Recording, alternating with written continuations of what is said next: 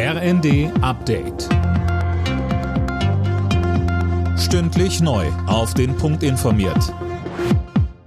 Ich bin Anna Löwer. Guten Tag. Die Hochwasserlage in Deutschland bleibt kritisch. Am stärksten betroffen ist weiterhin Niedersachsen. 45 Pegelstände haben dort die dritte von vier Warnstufen erreicht. In Celle musste aus Sicherheitsgründen sogar ein Alten- und Pflegeheim evakuiert werden. Auch in Sachsen, Sachsen-Anhalt, NRW und in Teilen von Bayern sorgen die hohen Pegelstände für Probleme. Keller sind vollgelaufen, Straßen wegen Überflutung gesperrt. Spätestens morgen soll sich die Lage aber langsam entspannen.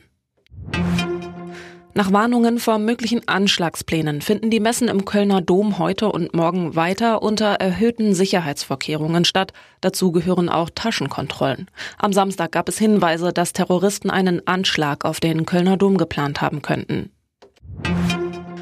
In diesem Jahr ist die Zahl der Asylbewerber in der EU deutlich gestiegen. Insgesamt geht die EU-Asylagentur davon aus, dass es deutlich über eine Million sein werden, schreiben die Funke-Zeitungen. Mehr von Marine-Céline Roy. Allein im Oktober wurden in der EU rund 123.000 Asylanträge gestellt. Das war der höchste Monatswert seit Jahren. Deutschland bleibt Hauptzielland für Geflüchtete. Die Zahl der Anträge bei uns ist im Jahresvergleich um 52 Prozent gestiegen.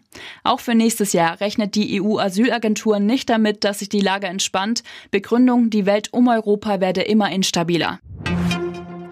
Papst Franziskus verkündet am Mittag seine diesjährige Weihnachtsbotschaft. Vom Petersdom aus richtet er sich an die Katholiken. Letztes Jahr hatte er dazu aufgerufen, den sinnlosen Krieg in der Ukraine zu beenden. Dieses Jahr wird wohl auch der Nahe Osten im Fokus stehen. Alle Nachrichten auf rnd.de